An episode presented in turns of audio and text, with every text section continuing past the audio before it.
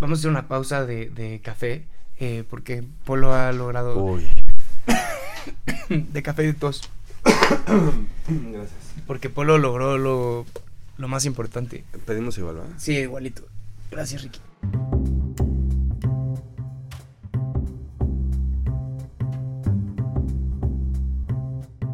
Mil gracias por escuchar este episodio del Telescopio. Yo soy Ricardo López Cordero. Este podcast es una antología de conversaciones. Lo uso como excusa para hablar con personas creativas sobre ideas, libros y películas. La de hoy es una conversación con el escritor y guionista Ricardo Farías. Además de ser fundador del estudio Giant Stories, escribió El Exorcista, un largometraje de terror que se estrenó el año pasado, y ha escrito un montón de cortos, episodios de televisión, temporadas de podcasts y documentales. Además, fue director de contenido de Shark Tank. Hablamos sobre cine de terror, novelas gráficas, la importancia de la música, nuestra fascinación por lo extraño y dar clases. Ricardo Farías, gracias por estar en el podcast. Eh, Ricardo López Cordero. Gracias a ti por invitarme. Muchas gracias. Nuestro amigo en común, Diego Barrazas, eh, también se burló de mí cuando lo invité y le dije gracias por estar en el podcast. Y me dijo como, ¿para qué me das gracias, güey? Ya estoy aquí, ya. Exacto, ya vine. sí. Sí, bien temprano. Ya vine, son las ocho y media. Exacto, Eso me pasa por llevarme con regios, güey. sí. es- Eh, y, y no con acapulcaños como sí. yo. Oye, justo eso, no, no iba a empezar por ahí, pero, pero mm, Acapulco. Sí, pues es la historia de mi vida. Ahora eh, viviendo un episodio muy triste eh, y doloroso, pero pues es mi niñez, mi infancia, eh, los recuerdos más felices de, mi vida, ¿no? O sea, yo llegué a vivir a Acapulco, tendría 5 o 6 años y me fui eh, cuando tenía como 14, 15 por ahí más o menos. Y entonces, digo, sí hubo, sobre todo hacia el final, momentos muy, muy difíciles, muy duros, pero todo lo que es la construcción de tu identidad como, como persona, quién eres, las cosas que te gustan, esas amistades eh, que, cambian tu vida, eh, eh, pues fueron en, un Acapulco de los 80 y de los 90, eh, muy distinto al que, al que hoy vivimos, ¿no? Incluso antes de Otis. He pensado mucho desde el implacable paso de Lotis en una crónica que escribió Julian Herbert sobre Acapulco en Letras Libres, que se llama. Acapulco Timeless. Entonces, Herbert creció en Acapulco como 10 años antes que tú, 70s y 80s. 80s. Ujú. Pero mm, habla como de la larga decadencia del puerto, ¿no? Sí. Que llega a su pico en los 50, 60 y luego poco a poco se convierte en un lugar de mucha precariedad, de mucha violencia, de mucha convulsión social. Y aún así es un lugar lleno de símbolos mágicos para un montón de mexicanos. Totalmente, totalmente. Y eh, es interesante porque mm, Acapulco siempre, o sea, ya como puerto, esa idea turística, en, en realidad fue un invento de, de Miguel Alemán, y de una bola de capos y de malandrines, de rufianes, ladrones que acabaron con un paraíso, eso de la perla del Pacífico y todas esas cosas, porque Acapulco de verdad era, era uno de los lugares más bellos del, Pacífico, ¿no? Y la gente se ríe cuando les digo eso porque pues no se pueden imaginar Acapulco sin todo lo que es hoy el cochambre y todo lo que se ve por encima. Pero lo cuento muy muy rápido, pero cuando, cuando eh, se les ocurrió esa maravillosa idea, lo que hicieron fue desplazar a todos los pescadores y a toda la gente de, de las playas y los aventaron para arriba, ¿no? Y esa misma sensación eh, que hoy, hoy, hoy estamos viviendo con las crónicas de algunos reporteros y reporteras que están yendo a Acapulco a contar la, la tragedia y las historias de, de la gente que vive en el puerto, eh, pues esa misma historia se repitió y se repitió y se repitió. O sea, a diferencia de ciudades como Río de Janeiro, donde siempre se respetó la playa, Claro. ¿no? Sí, que los edificios están del que otro lado de la los, calle. Los edificios están pasando la, la costera, la costera Miguel Alemán, porque el ego es lo más importante siempre eh, en los políticos. Eh, pues resulta que eh, Acapulco siempre fue desplazando a sus propios ciudadanos y los fue aventando pues lo más lejos que podían. Así nacieron eh, asentamientos como Renacimiento o, u, otras, u otras colonias muy muy grandes con muy poca infraestructura en donde fueron aventando a toda la gente fea, ¿no? Según aquellos, aquellos empresarios y políticos Claro, los que no deberían aparecer en la foto. los que no deberían estar en la foto bonita de Acapulco, en la postal que querías vender, ¿no? Entonces, claro, es verdad que sí vivió eh, Acapulco un apogeo y una belleza particular con el jet set eh, gringo que pasaba sus vacaciones en Acapulco, porque pues era pues todavía menos poblada y demás.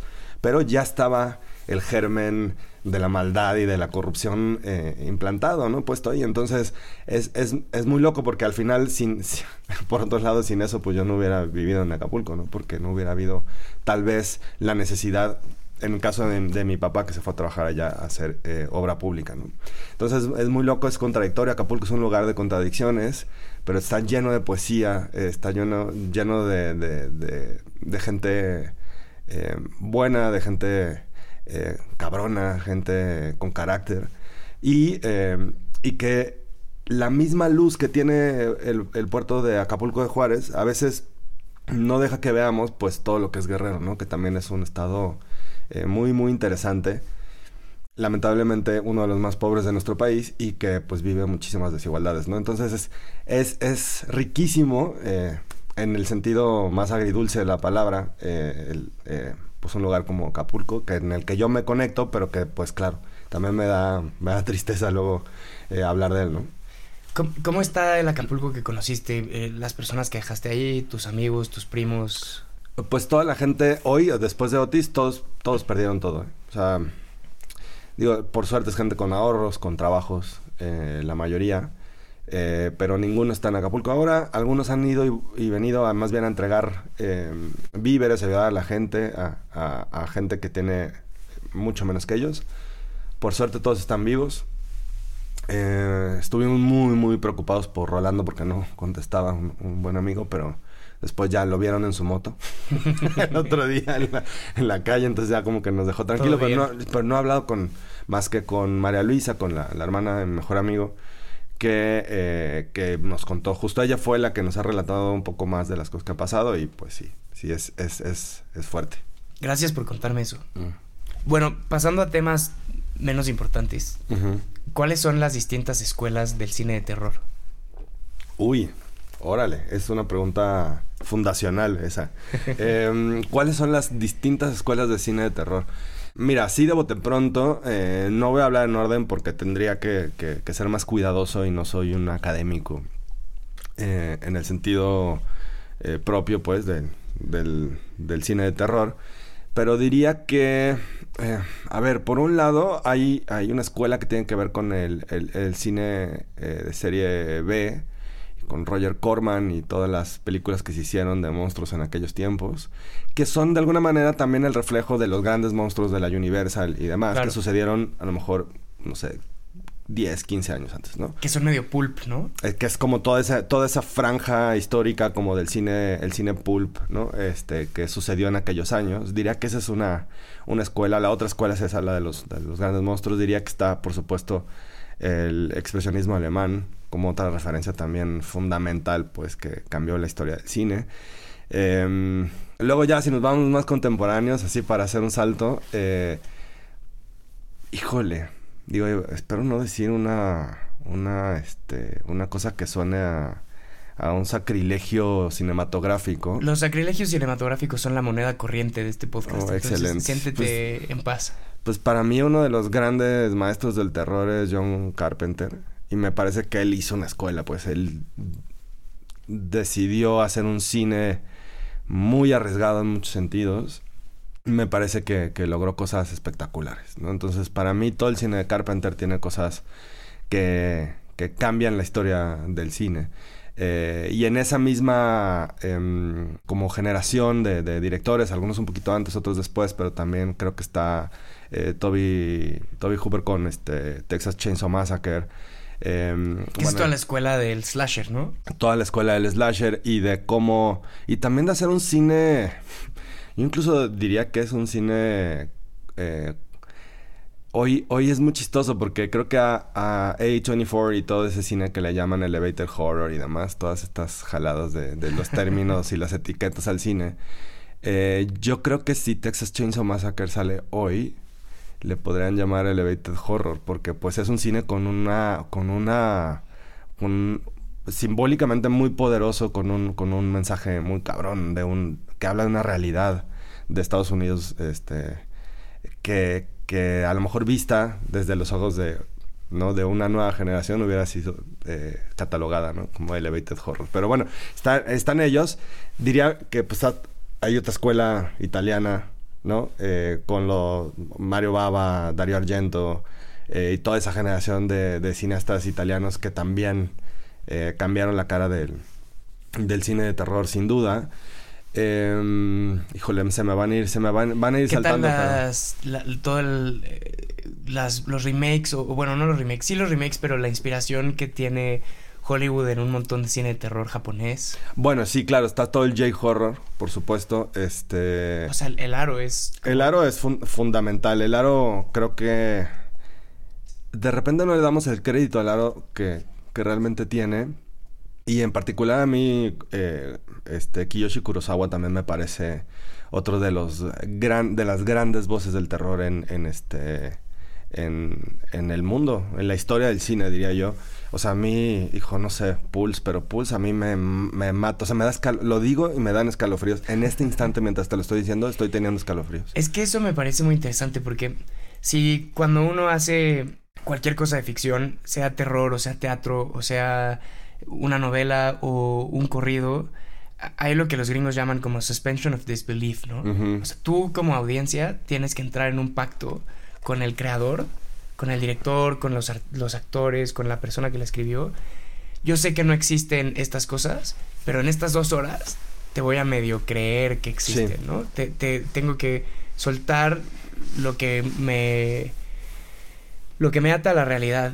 Y a, a mí con el terror me parece que la, la, el camino es mucho más estrecho, ¿no? Que con cosas más realistas o con cosas históricas. O sea, con el, el terror puedes pasar de lo increíble a lo muy estúpido muy rápido, ¿no? Sí, y, fíjate, es, chistoso y creo que ahora podemos ir sacando además eh, otras referencias de escuelas que me parecen eh, muy importantes.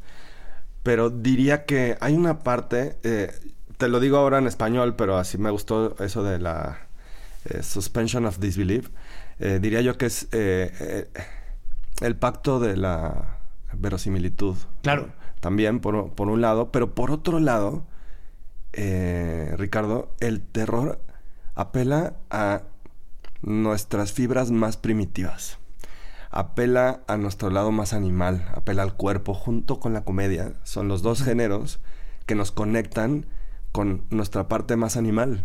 Entonces, sí es cierto que en la parte racional como audiencia nos sentamos a ver una película de terror y decimos, ay, no mames, neta, una monja exorcista. Sí, güey, ajá. O sea, entiendo esa parte racional, pero por otro lado hay una parte que, que no se ve literal en la pantalla, pero que es parte del relato, que está en las oscuridades, que está en la sombra, que tiene que ver con nuestro eh, constante diálogo con el miedo y ahí es donde el terror pues jala las cuerdas más difíciles de ver y en donde nos conecta. Entonces sí nos conectan una parte narrativa con el relato, pero hay otra parte muy chingona del terror que tiene que ver con eso, con lo físico, con sudar, con reírnos, con gritar, ¿no? ¿Cómo escribes eso, no? ¿Cómo escribes lo que no aparece en la pantalla? Está muy cabrón, no, es fácil. Eh, hay diferentes escuelas también de escritura. Em, diría que por un lado hay una, una escuela que que, es importante, que es la escuela pues estructural, por llamarlo de alguna manera, no me refiero a que sea, llame así la escuela, que tiene que ver con cómo se cuenta una historia, ¿no? Con, si no es que pensar. Exactamente, sí, pero me refiero a, sí, me refiero más bien como a que tiene que haber una estructura, que tiene que ver con las estructuras que a la humanidad nos han funcionado para contarnos historias, ¿no? Eh, de una manera muy sencilla. Sí, como el, el camino del héroe. Camino del héroe o aristotélico si quieres, ¿no? Así de sencillo, ¿no? Como en tres sencillos eh, puntos, ¿no? Este. Eh, o cualquier otra, otra, hasta el save the cat, no importa. Pues, pero lo quieres, hay una parte estructural importante. Pero la parte eh, que diría yo que, que es más difícil de escribir, pero que me gusta más de pensar cuando, cuando escribo es como cómo construyes un personaje, el diseño de los personajes. Porque en el diseño de los personajes, cuando construyes eso, también estás construyendo y voy a usar una, una, una, un concepto de Jiménez Escalante, que es la huella de dolor, ¿no? Y construyes también desde ahí el propio miedo que los personajes van a tener, ¿no? Porque si, si los personajes son, eh, tienen volumen, ¿no? Son volumétricos, tienen, tienen este... em, tienen cosas que decir porque les pasaron cosas antes incluso de que empezara la película, entonces, ¿qué crees? También van a tener miedo. Y eh, el otro día me, eh, me hacían una pregunta interesante a Cristian y a mí sobre cómo escribir terror. Y me encantó su respuesta y se la voy a robar, aunque le doy el crédito a Cristian Cueva. Eh, que la mejor forma de escribir terror o que te dé miedo las cosas que escribes es que a los personajes también les esté dando miedo. Obvio, eso suena. Pues eso suena muy obvio, pues. O es como que. o, a, huevo, güey.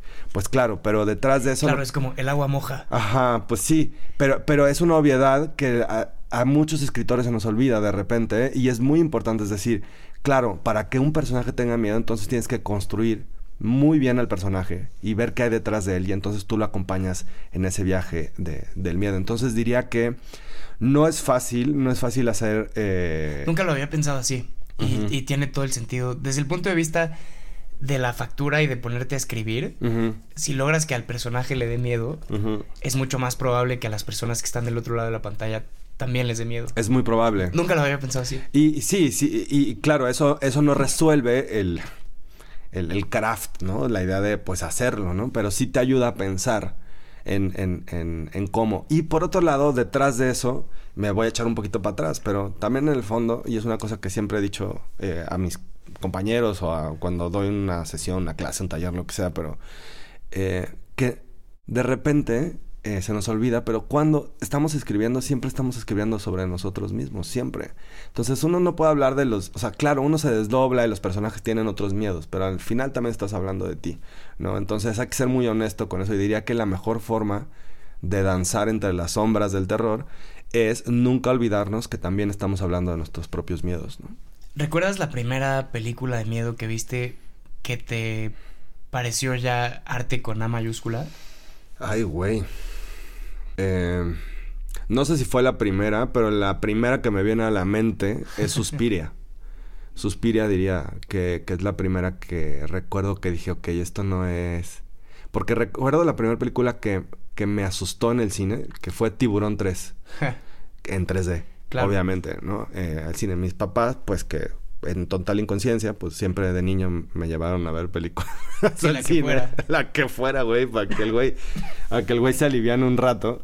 Y pues era Tiburón 3 y obvio, pues hay una escena, me acuerdo, en un túnel eh, submarino, que están unos niños ahí como, justo unos niños caminando en el túnel y de repente sale un, sale un pedazo de un muerto, güey, en el agua, ¿no? Entonces, sí, me, me, me, me dio frío, bastante frío. Pero diría yo que que haber sido Suspiria, ¿eh?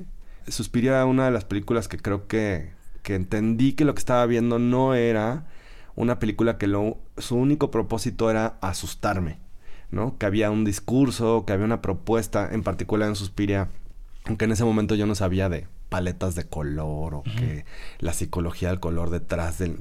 Pero, pero me daba cuenta que había alguien tomando ciertas decisiones de cosas que me hacían sentir incómodo o mal o bien y ahí creo que, que, esa película me, me, hizo. Y es muy chistoso porque en ese momento de mi vida no hubiera pensado que Texas Chainsaw Massacre era una masterpiece, ¿no? una obra de arte.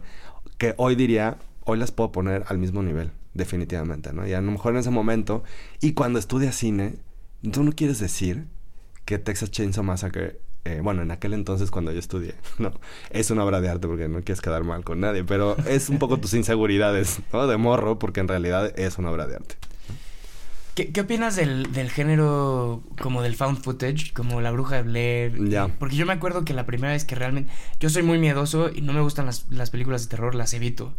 Pero me acuerdo que...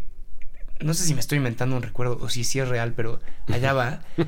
que mis papás estaban viendo como en una repetición de Golden o una cosa así, la bruja de Blair, y yo estaba en su cuarto, atrás del sillón, viéndola como en el reflejo de la ventana, porque me daba miedo verla de, de frente, ¿no? O sea, y, me acuerdo que me dio un miedo... Terrible. Impresionante. No, pues claro que sí. Yo, yo estaba en la universidad, si no me equivoco, eh, cuando Blair Witch, tal vez. Bueno, Es como dos mil, y pico, ¿no? Sí, por ahí. Eh, y a mí el found footage eh, siempre es, es ese género y lo hemos platicado con otros eh, buenos amigos del terror. O sea, lo he platicado con Pablo Guisa, este, con Abraham Castillo. Pablo Guisa sí da miedo. El otro día fui a Eh, su oficina y... ¿Te, dio frío la monja que tiene ahí o el, el ataúd? Los ataúdes, ¿no? Me abre la puerta Enrico. Un saludo a Pablo y Enrico, ¿no? Dijo, Oye, güey, ¿sí sabes que aquí tienes unos ataúdes? Me dice, sí, son los lockers. Pues claro, pues son de colores, son bonitos. No te preocupes, todo va a estar bien, Ricardo. Pero bueno, el caso es justo, o sea, como hemos hablado de, ah, ahora sí ya se agotó el género. Ya, ya se agotó. Ahora sí ya no va a haber un fan footage que nos sorprenda. Y siempre hay algo que nos, nos vuelva a sorprender, ¿no? Entonces, en su momento con Blair Witch, no solamente diría que nos sorprendió la pieza en sí, sino lo que estaba detrás de la pieza. Yo creo que la primera vez que recuerdo haber vivido una experiencia de terror, vamos a llamarle ahora muy entre comillas, pero marketing o la construcción de una experiencia, de un relato que se sale de la pantalla y desde antes de la pantalla está presente, ¿no? Entonces, creo que Blair Witch es más que la pieza como tal. Y después de Blair Witch eh, siguieron habiendo grandes eh, esfuerzos, diría yo, como que en un principio al parecer es, ah, entre si es barato es mejor y tal, pero no, Claro. no necesariamente ese es un, un- un tema en el fan footage. Eh, y diría que eh, la otra eh, que a mí me dio, o sea, a mí sí me dio mucho miedo porque apela a un terror de lo cotidiano eh, que de repente es, se aleja pues de, esos, de esas películas de Wes Craven o de, no sé, incluso la de Catherine Bigelow. O sea, estoy hablando de películas que están, son hechas de una manera, o sea, el craft es perfecto. Pero son totalmente... Que cada decisión se tomó de forma correcta. Sí. La luz, la fotografía. Exactamente, todo es perfecto, ¿no? Eh, y de repente tú ves Paranormal Activity Ah, y dices, madres, güey, o sea, yo puedo hacer el güey de esa cama y pues no está chido, ¿no? O sea, y es muy... Mm. Pero ¿te pasa que te da miedo en las dos horas y media que dura la película que estás sentado en el cine rodeado de extraños? ¿O que te da miedo Yo- también después? Yo soy del... Yo soy de los de después, Ya. no de los de en el momento. O sea, y no con todas las películas. Me dan miedo esas, como las de Paranormal Activity, como Pulse. eh, pero en general no me dan miedo. Estar en el cine viendo una película de terror nunca me ha dado miedo. O sea, claro, me reacciono, ¿no? Me Sí, gusta sentir gritar, cosas, sí. o sea, sí reacciono. Pero puede ser que después, si es una cosa que me, que me resuena, me, me, me malviajo un buen rato. Y creo que eh, el otro día escuchaba, no me acuerdo si era de Scorsese o de Spielberg, que hablaban un poco de eso, de la importancia eh, de la repetición en el cine, ¿no? Y, y sí, o sea, como que siento que de repente, para muchos, incluso para gente que le gusta mucho el cine, dicen, no, no, no, yo no veo una película más de una vez. Y yo digo, bueno, pues sí, sí les gusta el cine o no. O sea, porque pues yo siento que el cine también es la, segunda, el segundo visionado, el tercer visionado, el cuarto visionado, porque cada película cambia como nosotros a la hora que la vemos, ¿no? Entonces, para mí además el cine se vive después de ver la película. Y se vive en todos los sentidos. ¿Qué pensó el personaje? ¿Qué sintió? ¿Por qué esto? Y no tiene que ver nada más con mi profesión como guionista. Creo que tiene que ver con la relevancia que tiene contarnos historias, ¿no? Como seres humanos, ¿no? ¿Por qué crees que... eh, y aquí van como seis preguntas en una, pero... Venga, dispara. ¿Por, por qué crees que, uno, eh, el terror se tradujo también a los podcasts? y- son los podcasts más escuchados en, en muchas Mm. partes del mundo, son los de terror. Pero también son como lo de las cosas extrañas, paranormales, Sí. misteriosas. No necesariamente que te den miedo, pero que no sean fáciles de explicar, casi hasta conspiranoicas. Y creo que eso habla de, de algo que traemos, ¿no? Esta fascinación por lo extraño. Sí, diría que tiene que ver con el fuego. Me puse muy conceptual, ¿verdad? No, está bien. Eh, Este es, este es el podcast más snob del cuadrante. O sea, no. Déjate ir todo lo que quieras. Es el fuego, Ricardo, es el fuego. El fuego. Lo que... El, el- el terror se adapta tanto a- al sonido, a lo audio, porque pues lo que mejor hemos hecho como humanidad es aprender a contarnos historias y a creernos esas historias alrededor del fuego.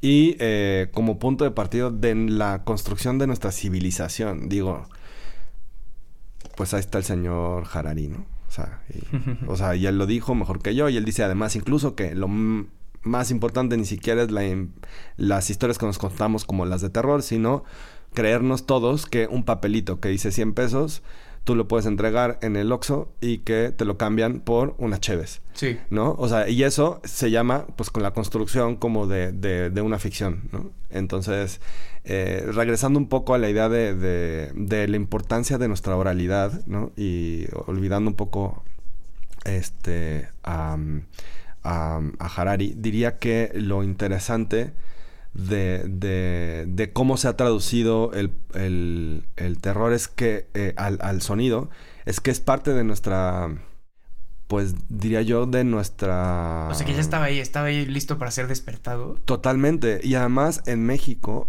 eh, para hablar puntualmente de México la, la radio eh, de terror siempre ha sido muy importante y los relatos orales siempre han sido muy importantes. Digo quién que está escuchando esto y escuchándonos a, ti y a mí ahora, nunca escuchó la mano peluda. Claro. Entonces diría que por un lado estamos educados en el sentido como de media literacy, estamos educados mediáticamente para escuchar historias de terror gracias a la mano peluda y a Juan Ramón Sáenz y a muchos que estuvieron incluso antes que él, ¿no? Radionovelas que algunas sí de monstruos, de, de monstruos... Eh, eh, de, no sé, en los años 40, en los 50, o el propio Calimán y demás. Pero por otro lado, creo que también apela a una cosa, pues también muy primitiva que tiene que ver con las historias de terror. Yo recuerdo perfecto estar en casa de mi tía Yoya, o me acuerdo incluso en casa de, Vidal, de, un amigo en Acapulco, cuando llegaba su primo de Chiapas y nos contaba las historias de los fantasmas este, de San Cristóbal o de Ocotzingo y nos hablaba del sombrerero y de los, de los chaneques y, y te zurrabas de miedo, pero eso pues se quedó ahí. Creo que así como yo tuve un Carlitos o una tía Yoya y demás, así todo el mundo tuvo a alguien así. Entonces, claro, cuando, cuando una historia está bien producida, está bien contada, em, pues se convierte en nuestras nuevas oralidades, ¿no? También. ¿Te gustó la adaptación que hizo Netflix de Sandman? Sí me gustó. Fíjate que sí me gustó. Em, qué difícil. Qué difícil adaptar el... Pues el que es para mí el, la mejor eh, eh, cómic seriado que eh, se ha escrito en la historia de la humanidad, ¿no? creo que no hay otro mejor. Creo que no hay otro que haya abarcado tantos temas tan importantes para, para el mundo. Y además que haya tenido una pluma pues tan certera, tan inteligente, tan sensible como la de Neil Gaiman, ¿no? Entonces, pues estaba cabrón. Pero... Pero estaba muy difícil. Está, lo creo que, o sea, digo, siempre hay que entender que las, eh, que las series de televisión o incluso las películas también no funcionan igual que, el, eh, que la literatura. Y ahí incluyo a la novela gráfica y a la literatura sin gráfica, pues. Pero sí, pero ese debate ya está superado, ¿no? La novela gráfica es, literatura, sin duda. Para mí está, o sea, nunca fue un debate, pero lo digo solo, o sea, para incluirlos a los dos en la misma bolsa. Pero diría que sí, sí creo que la experiencia de ambas es muy distinta en la manera en la que se, eh, se piensa una, una serie, ¿no? La serie, pues al final lo que busca sí es explorar el personaje, pero de una manera como mucho más empaquetada, ¿no? Y compactada. Entonces, claro, pues no se puede todo. Pero creo que lo hicieron bastante bien, ¿eh? Sí, a mí me gustó muchísimo. Em, yo no soy tan de novela gráfica. Ajá. Antes de Sandman en mi casa solo había una copia de Persepolis y una copia de, Watchmen. Ajá. el, que viene ya empaquetado todo, como los 12 juntos. Ajá. Em, y luego vi Sandman y me parece alucinante es, una obra de arte en serio.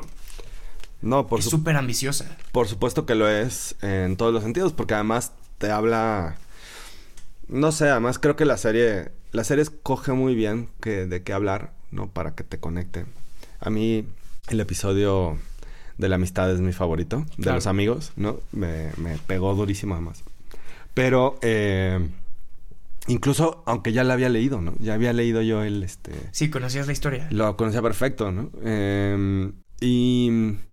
Y sí, o sea, me parece que Neil Gaiman, no solamente con el Sandman, sino con todo lo que ha hecho, eh, es uno de la, una de las plumas, pues, vivas además, como más eh, vibrantes que, que, hemos tenido, pues, en, en la civilización. Me encanta además que, o sea, obviamente apela a las cosas que nos interesan a ti y a mí como escritores, eh, pero me encanta que Morfeo es el dios no solo del sueño, sino también de las historias. Sí, totalmente, como que todo está conectado, ¿no? Eh, porque yo tengo un, problema eh, y también se ha vuelto una obsesión por eso mismo, el sueño y lo onírico, porque difícilmente recuerdo mis sueños, ¿no? Entonces siempre he pensado que pues sí hay un, un Sandman eh, con el que estoy conectado, ¿no? Y que tengo una vida paralela ahí con él, ¿no? Y con él y con todo un mundo ahí espectacular, ¿no? Este, eh, este limbo onírico en el que vive él y, yo paso años enteros ahí, ¿no? Y, luego nunca me acuerdo, ¿no? Entonces sí me, me, la parte onírica siempre, siempre me ha parecido eh, desafiante porque pues como hay otras gentes que tienen sueños vívidos, ¿no? Este, gente que me cuenta los sueños con una cantidad de detalles y yo los odio mucho, la verdad, porque nunca me acuerdo de mis sueños, ¿no? Entonces, por eso creo que también Sandman se volvió eh, una obsesión eh, para mí en su momento, ¿no? Pero bueno, si luego quieres ensanchar esa lista de novelas gráficas, me dices. Sí, porque es todo un mundo, ¿no? Diría que si vas a, vas a leer como novelas gráficas fundacionales. ¿Cuál es como la lista de... Eh, yo no le entro a las novelas gráficas, pero no tienes sé, pero me llama la atención, pero ¿cuál es esa lista?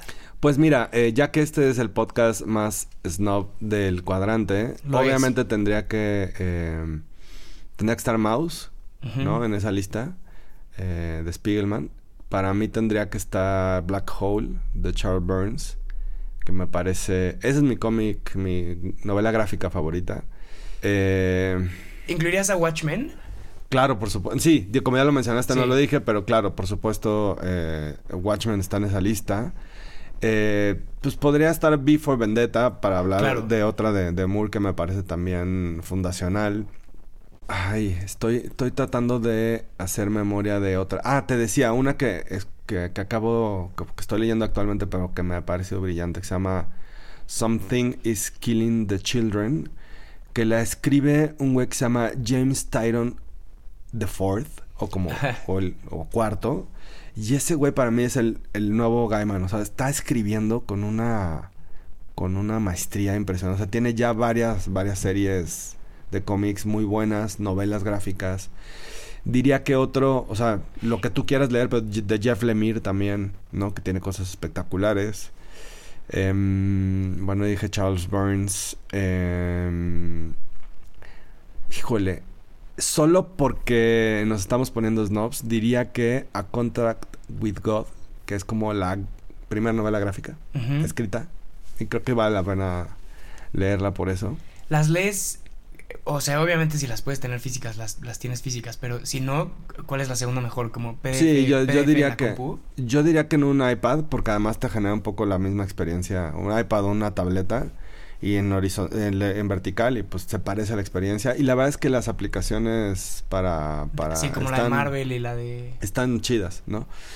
Eh, bueno, me podría seguir con, con, novelas, ahora me voy acordando de, de, de más que, que diría que son fundacionales. Eh, pero, ay, te iba a decir otra. Ah, bueno, sí, Jason. Jason, un escritor noruego. eh, que tiene, bueno, tiene varias novelas gráficas brutales, pero. Y está editado en español por Astiberri. Pero diría que eh, Yo maté a Adolf Hitler, me parece una de sus, sus mejores novelas gráficas. Maravillosas, son animales antropomórficos. Y es la historia de un eh, asesino a sueldo en un mundo en donde ser asesino es igual que ser dentista, eh, que lo contratan para viajar en el tiempo y matar a Hitler. Muy, muy buena novela gráfica. ¿Por qué dejaste de dar clases? Ay, bueno, por una serie, dejé de dar clases por una serie de eh, factores que se combinaron.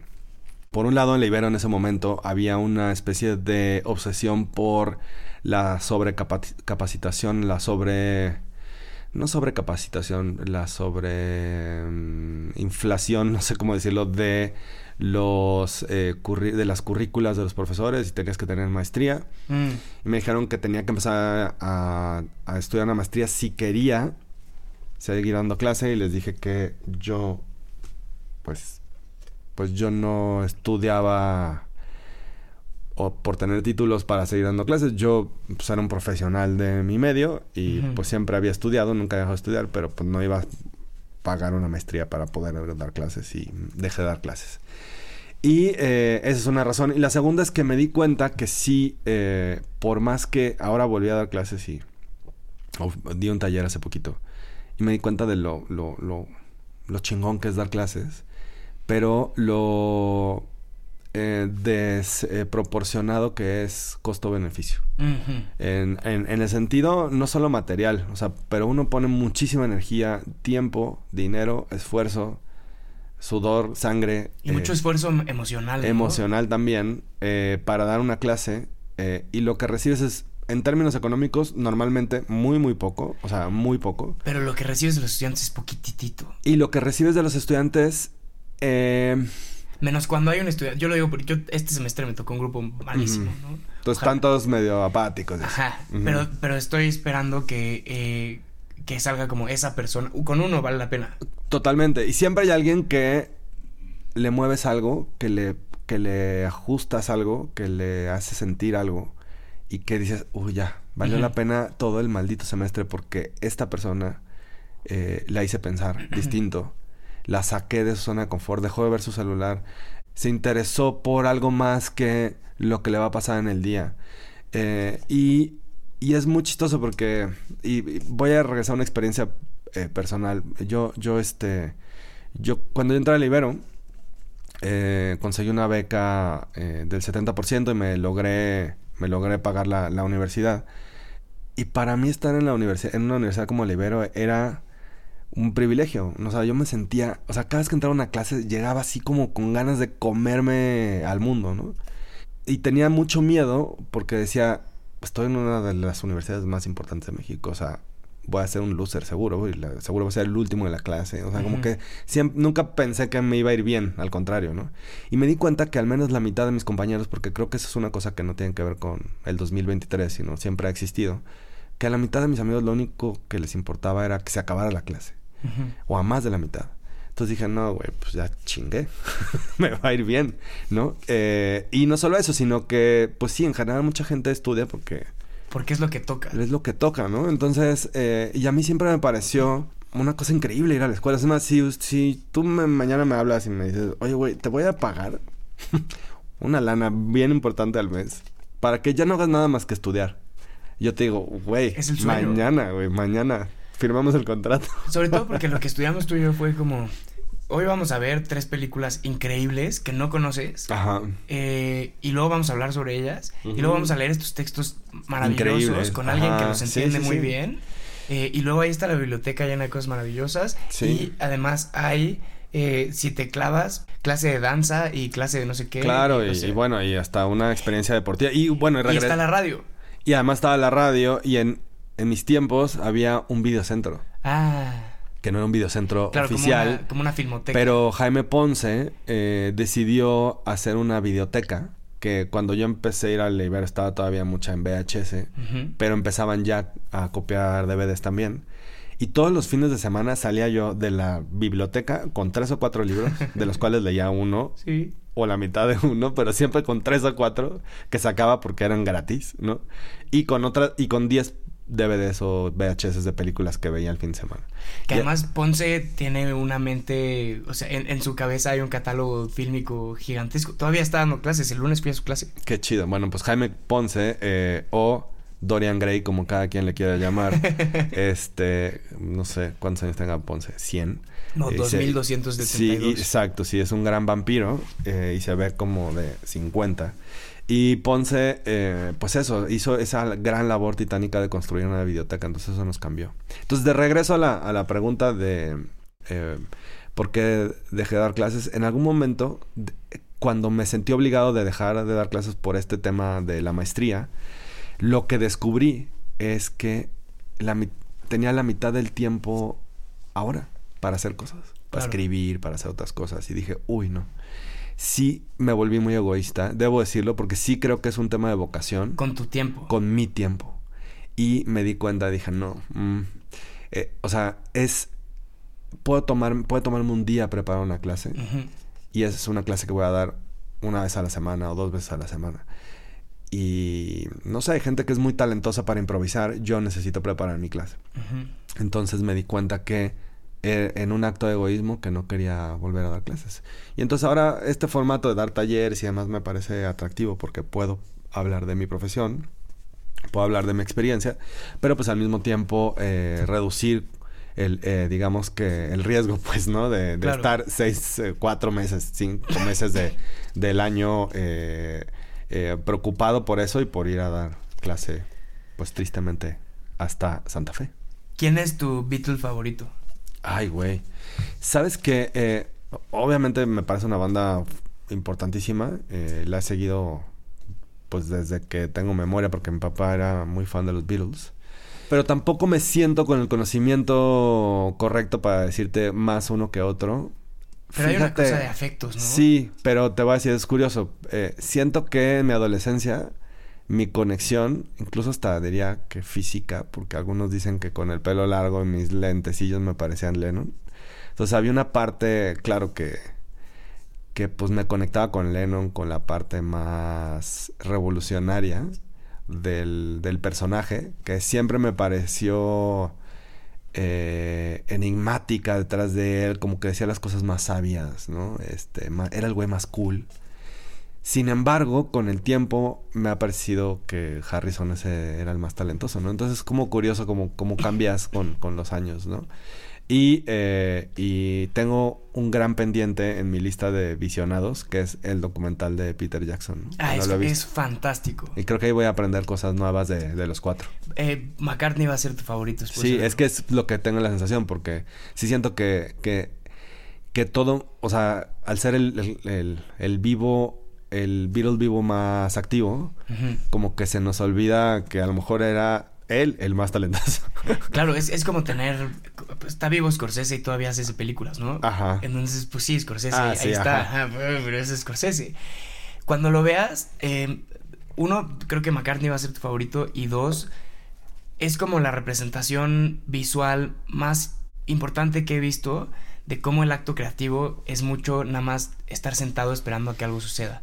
Porque todo el tiempo están o comiéndose un pan tostado con mermelada o tomando té como medio sentados en el estudio sin, saber muy bien.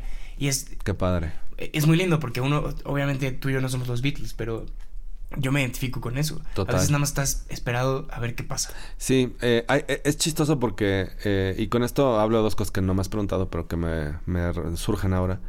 Que por un lado es como hemos perdido la, em, la fascinación por el ocio, creo que como sociedad en general, y diría yo como también como industrias creativas de repente, eh, pues una mesa de ping-pong en una oficina no resuelve eso. Eh, y diría yo que sí hemos perdido el, respeto al ocio, ¿no? A la fiaca, al, eso, esperar como que algo suceda. Porque en el ocio se construye también, ¿no? En ese espacio que sucede cuando nada está sucediendo, ahí, ahí, ahí hay creatividad, ahí hay ideas, ahí se construyen cosas, ¿no? En esos diálogos, en esos silencios. Y por otro lado, eh, diría que pues para quien se quiere dedicar a escribir, pues cuando te toca escribir, escribes, güey. O sea, no hay, o sea, no puedes esperar la musa, ¿no? o el muso o el muse. O sea, tienes que escribir. Entonces, el otro día alguien me decía, güey, cuando no, tiene, no se te ocurre, ¿qué escribes? Y yo, pues descripciones de cosas. Sí, ahí, ahí la, mm, la escuela de reportero funciona muy bien. Total. Porque tienes que escribir 600 palabras sobre el bache que está allá afuera. Ni modo. Ni modo. No, y... y es para las 10 de la noche. Y es lo que es, güey, ¿no? Y entonces, claro, ahí se te forma un oficio de escribir, de vomitar, ¿no? O sea, eh, vomitas lo que se... Sí, puede no ser así increíblemente bello, ni... Pero... No, pero, pero se te hace el, oficio, ¿no? Eh, pero por otro lado también sí siento que, eh, como hemos hablado aquí en este podcast de la culpa, también hay una culpa sobre, sobre el ocio, ¿no? Claro, pero esta es una cosa como de de medir todo en productividad y, medir todo en cuál es tu aportación al Producto Interno Bruto. Y a veces tu aportación al Producto Interno Bruto puede ser ojear cuatro horas en una biblioteca todos los cómics. Sí. Y eso está fermentándose en tu cerebro algo que luego saldrá. O sea, hay... No me, me, pasa esto y, y, esta es una de mis discusiones como históricas con Diego.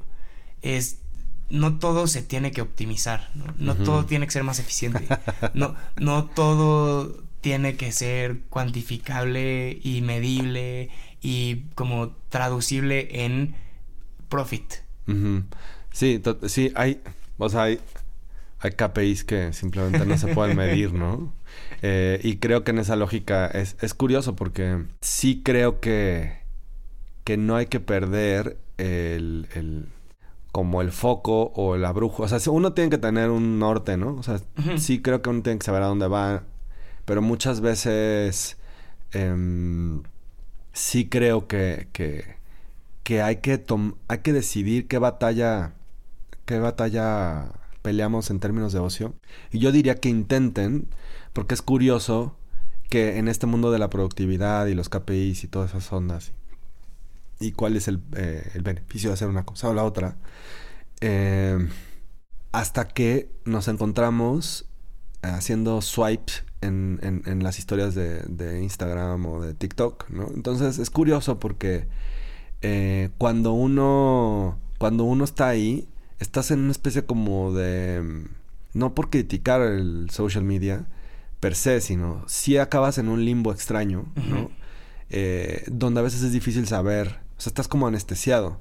A diferencia de simplemente estar viendo la pared, ¿no? O botando una pelota, o tomando un café, o ojeando un atlas, ¿no?